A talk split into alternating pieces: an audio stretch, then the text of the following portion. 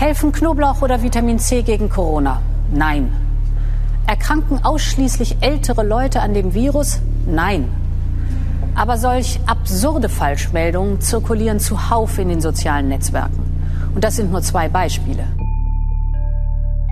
Das war die Präsidentin der EU-Kommission, Ursula von der Leyen. Und solche Behauptungen über das Coronavirus haben Sie bestimmt auch schon mal gehört. Seit dem Ausbruch der Pandemie hat es einen regelrechten Boom an falschen und irreführenden Informationen rund um das Virus und seine Eindämmung gegeben. Die Weltgesundheitsorganisation spricht von einer Infodemie. Das ist in erster Linie eine Gefahr für die Gesundheit vieler Menschen. Menschen können schweren Schaden nehmen. Zum Beispiel, wenn ihnen suggeriert wird, sie würden vom Virus geheilt, indem sie Bleichmittel trinken. Solche Chemikalien zu trinken ist lebensgefährlich. Gefährlich ist Desinformation aber auch für die Demokratie. Denn wenn die gemeinsame Informationsgrundlage erodiert und Menschen plötzlich Unwahrheiten für Tatsachen halten, dann beeinträchtigt das die politische Meinungsbildung. Willkommen beim Stimmenfang, dem Politikpodcast vom Spiegel. Ich bin Marius Mestermann und bis vor ein paar Jahren hätte ich nicht geglaubt, dass jemand wirklich die Einnahme von Reinigungsmitteln gegen Corona empfehlen würde. Aber dann kam Donald Trump. Right, and then I see the disinfectant where it knocks it out in a minute, one minute. And is there a way we can do something like that uh, by injection inside or or almost a cleaning because you see it gets on the lungs and it does a tremendous number of the lungs. So it'd be interesting to check that. So that you're going to have to use medical doctors with. But it sounds it sounds interesting to me. Vor einem Jahr, als Trump noch US-Präsident war, hat er bei einer Pressekonferenz tatsächlich vorgeschlagen, Menschen Desinfektionsmittel zu injizieren. Seine Beraterin Deborah Burks, die daneben saß, schaute ihn nur entgeistert an. Später hat Trump dann behauptet, er habe das sarkastisch gemeint. So funktioniert Desinformation aber oft. Jemand behauptet etwas Abwegiges, dann ist es erstmal in der Welt und wartet darauf, widerlegt zu werden. Beim Spiegelprojekt Republik 21 gehen wir ja gerade der Frage nach, wie wollen wir miteinander reden? Und dabei ist es natürlich ganz entscheidend, ob wir als Gesellschaft überhaupt eine gemeinsame Diskussionsgrundlage haben, wenn Lügen und Halbwahrheiten verbreitet werden. Da ist es auch wichtig zu unterscheiden zwischen gezielten Kampagnen und Fehlinformationen, die eher auf Irrtümern und schlechten Recherchen beruhen. Mir geht es in dieser Folge um die bewusst gestreute Desinformation.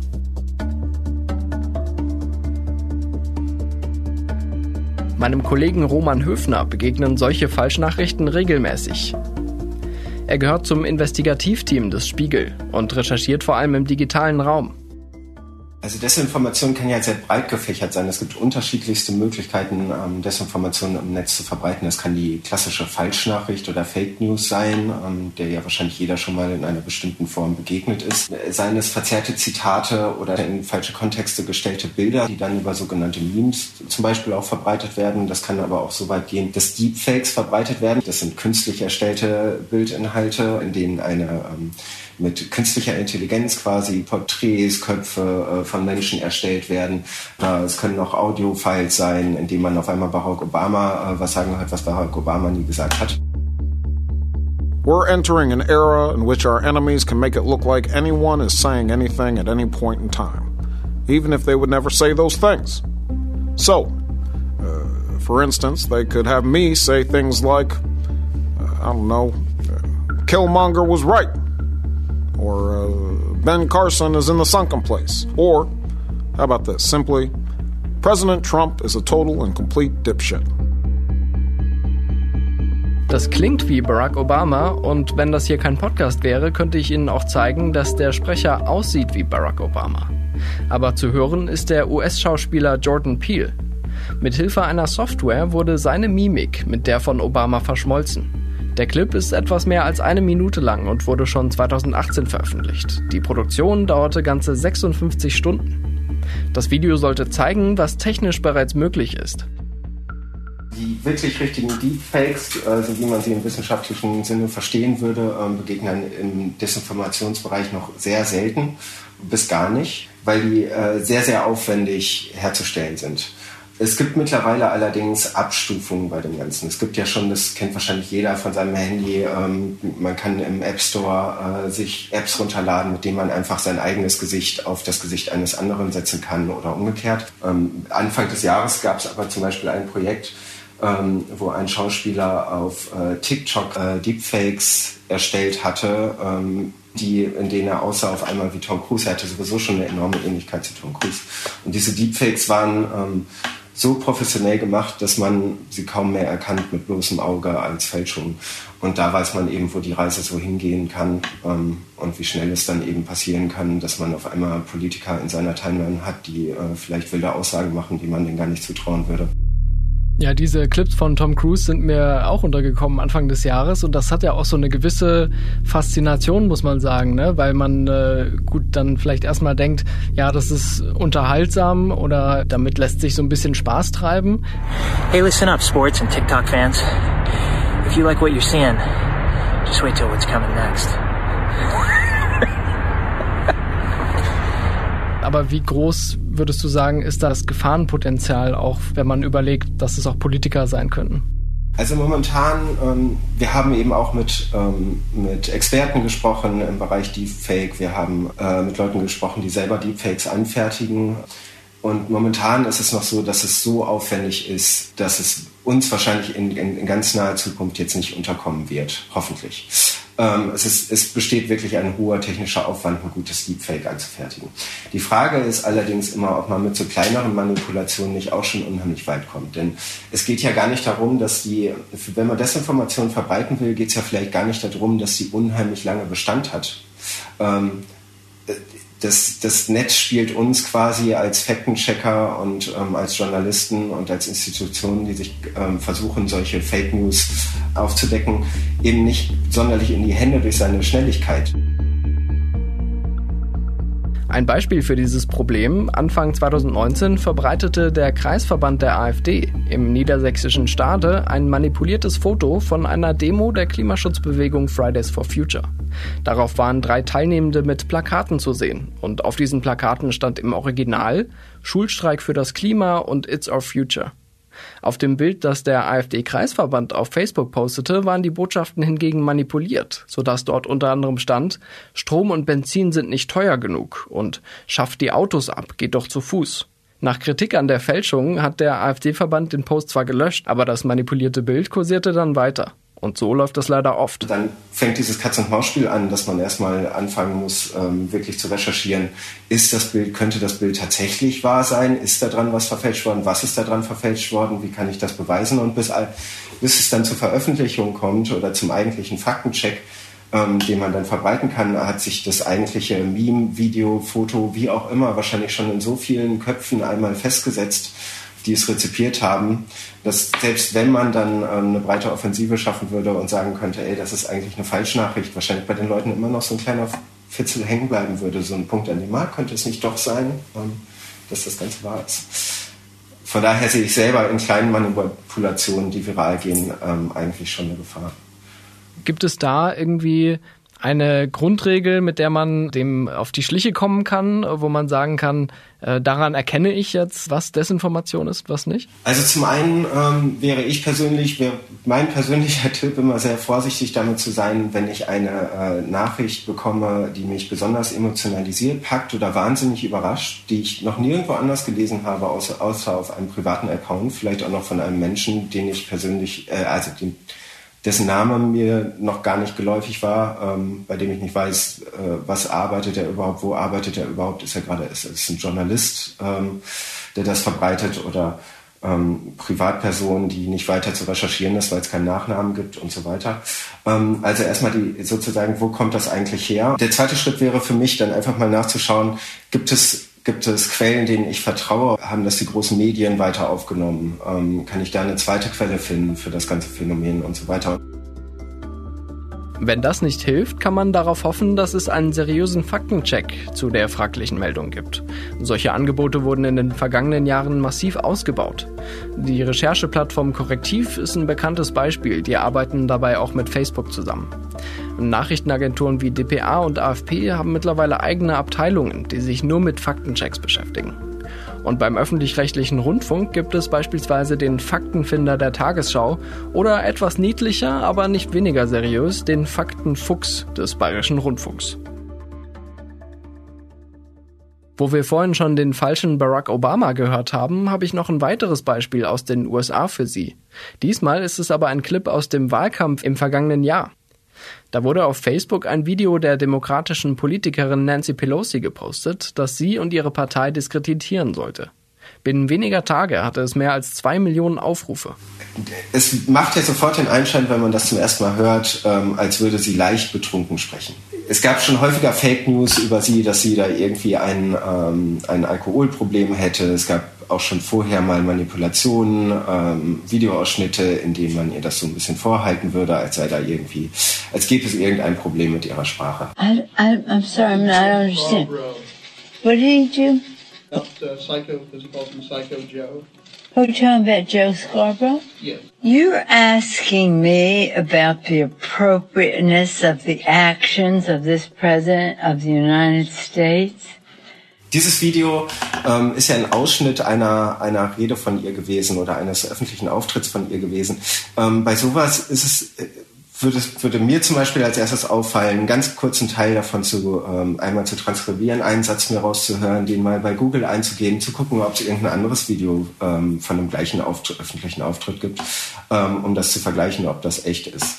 Also in dem Fall ist es ja einfach nur verlangsamt worden. Dann wird das Video auch ein bisschen huckelig und so weiter. Also es läuft nicht mehr so flüssig, weil eben Bildmaterial ähm, fehlt ähm, durch das Strecken. Als Donald Trump Präsident wurde, haben mehrere US-Medien rigorose Faktenchecks gestartet, weil sie gemerkt haben, dass er bei fast jedem öffentlichen Auftritt irgendwelche Unwahrheiten erzählt. Die Washington Post hat in einer umfangreichen Datenbank mehr als 22.000 irreführende oder falsche Behauptungen aus vier Jahren Trump dokumentiert. Zum Ende seiner Präsidentschaft hat man dann gesehen, wozu diese ständige Desinformation führen kann. Viele seiner Anhängerinnen und Anhänger wollten seine Wahlniederlage nicht anerkennen. Und in Washington DC stürmte ein militanter Mob aus Trump-Fans sogar das Kapitol. Der Sturm eines entfesselten Mobs auf das Kapitol in Washington, bei dem vier Menschen sterben, ist kein spontaner Akt. Seit Wochen stacheln sich die selbsternannten Patrioten an, um sich die Wiege der Demokratie, den Sitz des US-Parlamentes, in beispielloser Weise anzueignen. Nach den Ausschreitungen forderten zahlreiche Politiker, darunter auch Republikaner, Trump noch vor dem 20. Januar des Amtes zu entheben, um weiteren Schaden zu verhindern. Wer Desinformation sät, will Chaos ernten. Das weiß auch die EU-Kommission. Sie erinnern sich an den Anfang der Folge, als ich Ihnen die Aussagen von Ursula von der Leyen vorgespielt habe. Tatsächlich ist die Corona-Pandemie für die EU nur ein Bereich, in dem sie gegen massive Desinformationsversuche ankämpft. Wir fliegen gedanklich einmal von Washington nach Brüssel und hören meinen Kollegen Markus Becker, der dort als Korrespondent für den Spiegel arbeitet. Er hat mir erklärt, dass Desinformation in Europa auch ein geopolitisches Phänomen ist. Das erste große Ereignis. In der Hinsicht äh, war möglicherweise äh, die russische Annexion der Krim 2014 äh, mit den berühmten kleinen grünen Männchen, als eben diese militärische Aktion begleitet wurde durch eben eine starke Desinformationskomponente ähm, oder eine Komponente der hybriden Kriegführung. Und ähm, da war es natürlich äh, im Nachhinein sehr stark ähm, im Fokus und seitdem immer wieder mal äh, in äh, kleineren Momenten. Ansonsten spielt das halt immer sehr unterschwellig eine Rolle, was teilweise auch von den Akteuren äh, von Desinformation, das ist ja nicht nur Russland, sondern insbesondere auch China, durchaus gewollt ist. Was tut denn die EU-Kommission dagegen?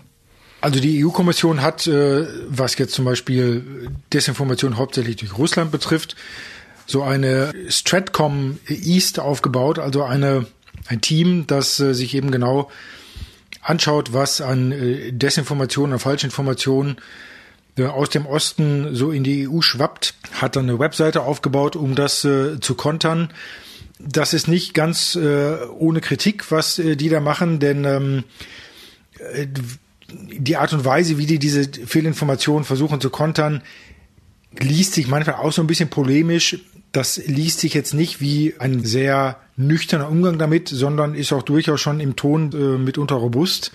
Betrachtet natürlich nur einen kleinen Ausschnitt. Ja, und es ist tatsächlich sehr konzentriert auf Russland. Äh, zum Beispiel hat das äh, Desinformationsteam des Europäischen Auswärtigen Dienstes ganze zwei Mandarinsprecher äh, an Bord, die also zum Beispiel auch Desinformationen aus China analysieren können. Äh, wie muss man sich das vorstellen? Äh, fällt dann irgendjemandem auf, dass da gerade eine Desinformationskampagne läuft und dann äh, kommt da Unterstützung aus Brüssel oder wie läuft diese, diese Koordinierung ab? Das ist im Grunde genommen eine Koordination zwischen den Mitgliedsländern und der Kommission, dass sowohl die Mitgliedsländer solche Fälle an die Kommission melden, als auch umgekehrt. Das Problem ist natürlich, dass Außenpolitik einer der Bereiche ist, ähm, der in der Kompetenz der Mitgliedsländer liegt oder hauptsächlich in der Kompetenz der Mitgliedsländer, die natürlich dann je nachdem auch einzeln für sich genommen nochmal darauf reagieren müssen, was zum Beispiel natürlich insbesondere für Deutschland und Russland gilt. Viel machen äh, kann die EU-Kommission dagegen eigentlich nicht. Also was man natürlich versucht, ist zum Beispiel ähm, unabhängige Medien in Osteuropa äh, zu stärken, die Information, den Informationsaustausch zwischen den Mitgliedsländern äh, zu koordinieren, zu intensivieren.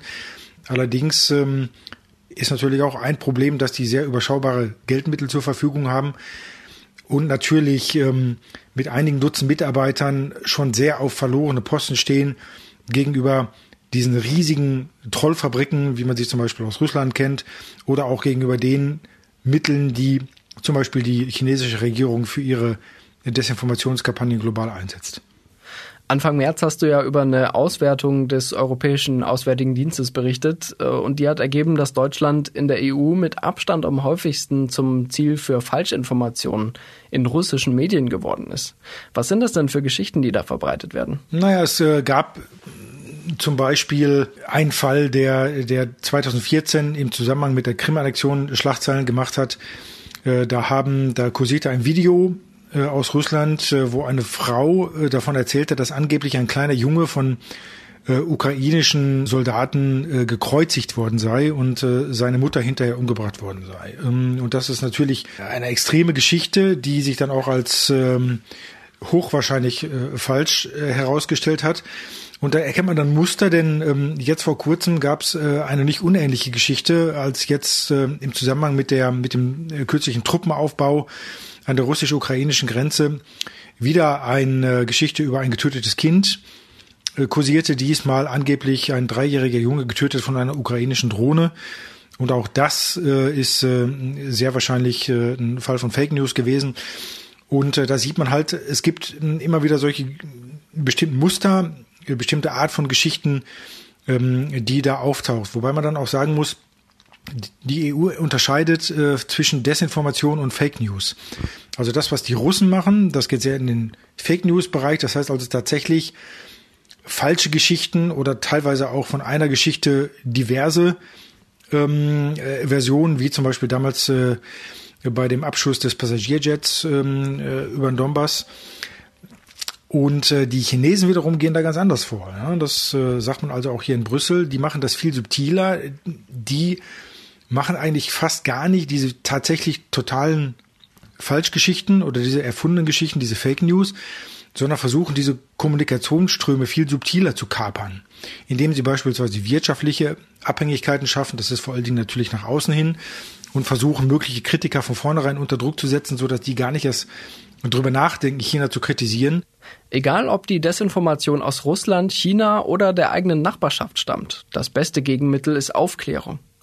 Das hat vor ein paar Wochen auch eine Studie der Stiftung Neue Verantwortung gezeigt. Den Link dazu finden Sie in der Beschreibung dieser Sendung. Bei der Umfrage kam heraus, dass vielen Bürgerinnen und Bürgern die Unterscheidung zwischen Desinformation und Information schwerfällt.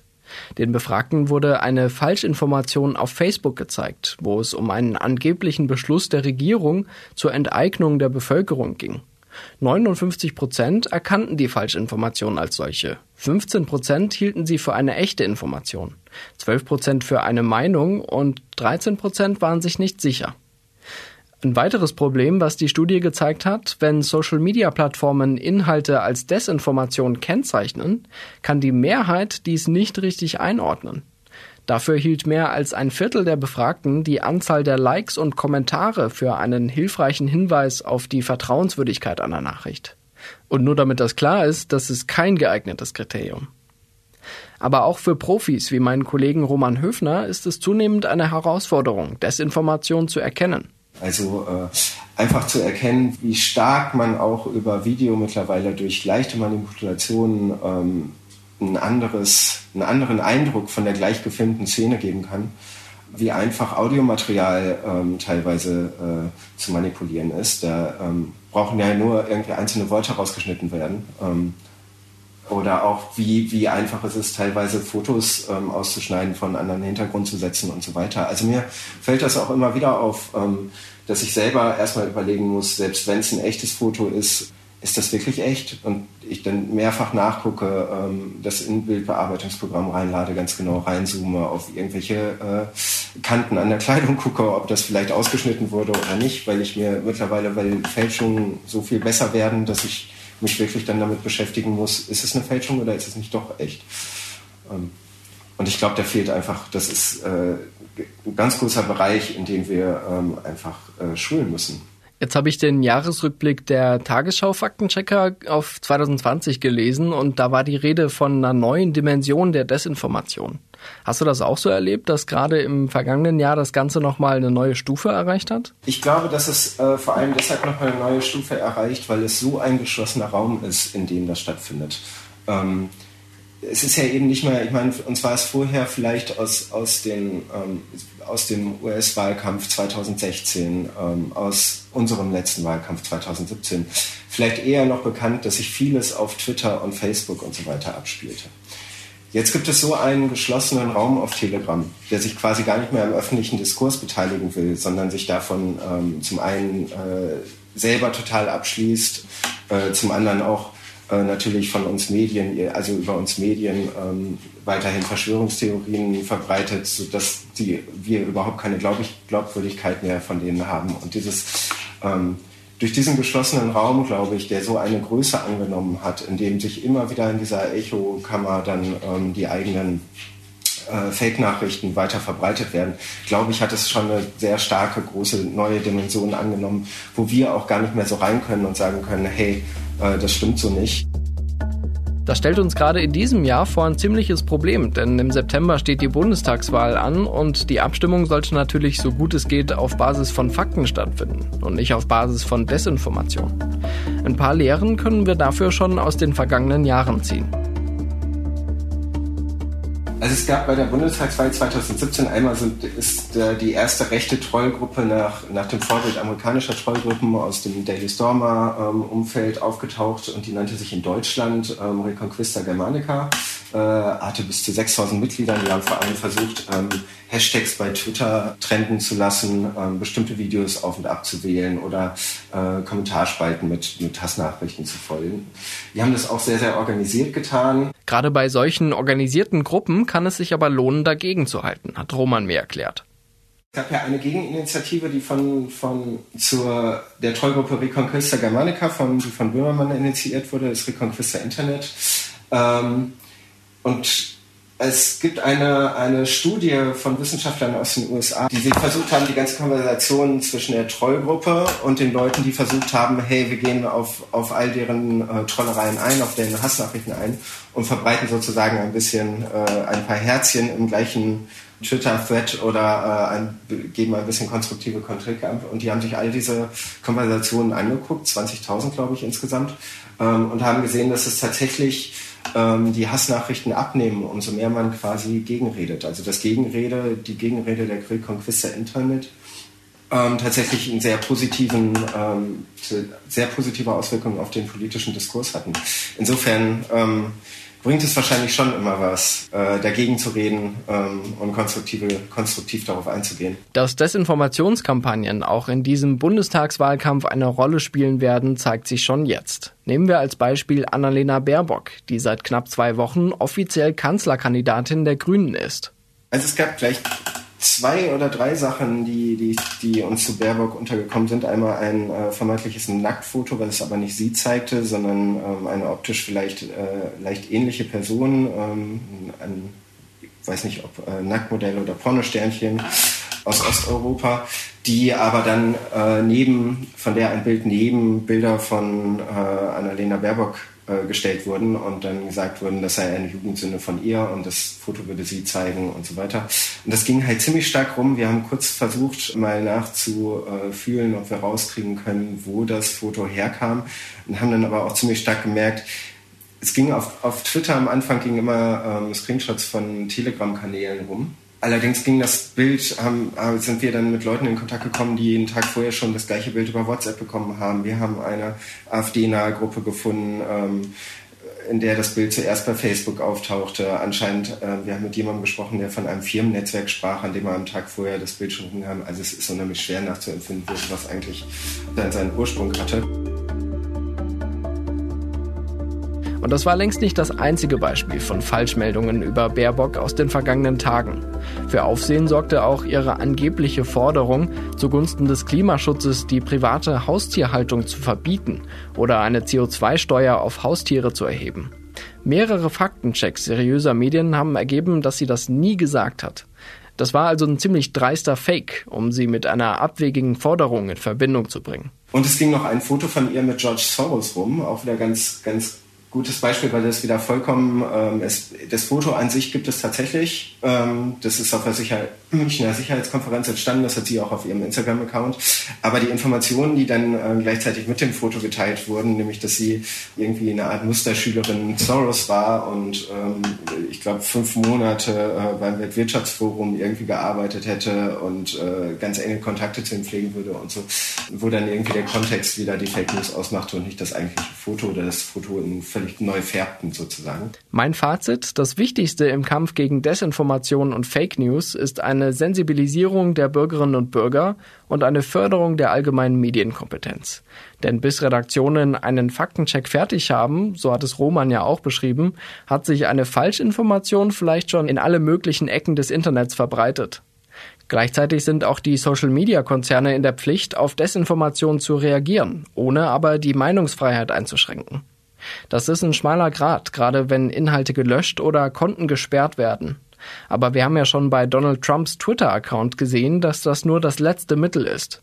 Die Plattform hat seine Tweets wiederholt mit Warnhinweisen versehen oder ihre Verbreitung eingeschränkt, bevor sein Konto letztlich komplett gesperrt wurde. Das war das Ende einer jahrelangen Eskalationsspirale.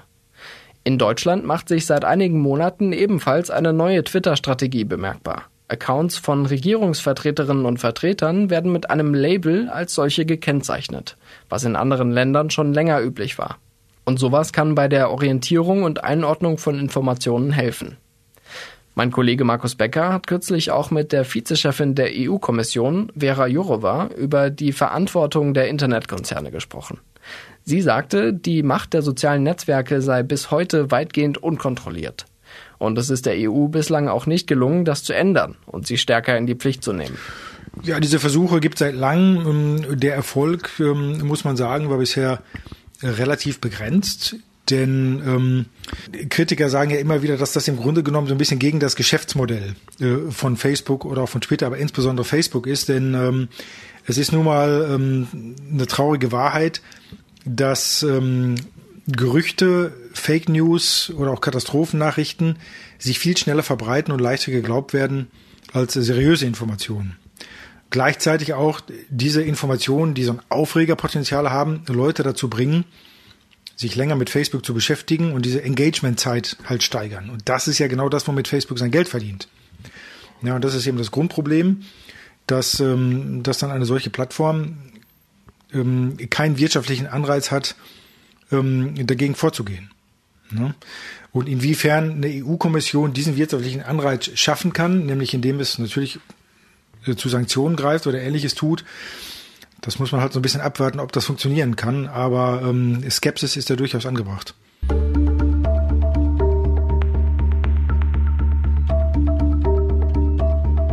In diesem Wahljahr kommt es daher vor allem auf die Bürgerinnen und Bürger an eine gesunde Skepsis gegenüber Informationen im Internet an den Tag zu legen.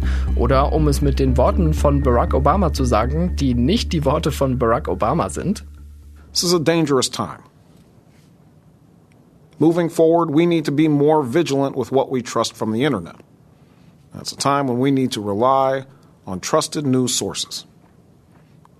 It may sound basic, but how we move forward in the age of information is going to be the difference between whether we survive or whether we become some kind of fucked up dystopia. Mit dieser Folge endet auch das erste Kapitel unseres Projekts Republik 21.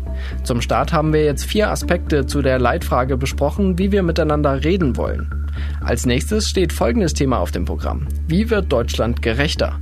Dabei wollen wir uns unter anderem mit dem Problem der Wohnungsknappheit und dem Berliner Mietendeckel beschäftigen. Der wurde ja kürzlich vom Bundesverfassungsgericht gekippt. Was halten Sie vom Mietendeckel und seinem Ende? Sind Sie vielleicht selbst davon betroffen und wollen Ihre Erfahrungen schildern? Schicken Sie uns dazu gerne eine Sprachnachricht, entweder per WhatsApp unter der Nummer plus 49 40 38080 400 oder per E-Mail an stimmenfang.spiegel.de. Die Kontaktdaten finden Sie auch in den Shownotes dieser Sendung. Das war Stimmenfang, der Politik-Podcast vom Spiegel. Die nächste Stimmenfang-Folge gibt es wie immer am kommenden Donnerstag auf spiegel.de, Spotify, bei Apple Podcasts und in allen üblichen Podcast-Apps. Ich bin Marius Mestermann und bei der Produktion wurde ich diese Woche unterstützt von Jelena Berner, Sebastian Spalleck, Olaf Häuser, Ole Reismann, Marc Glücks und Sebastian Fischer. Unsere Stimmenfang-Musik kommt von Davide Russo.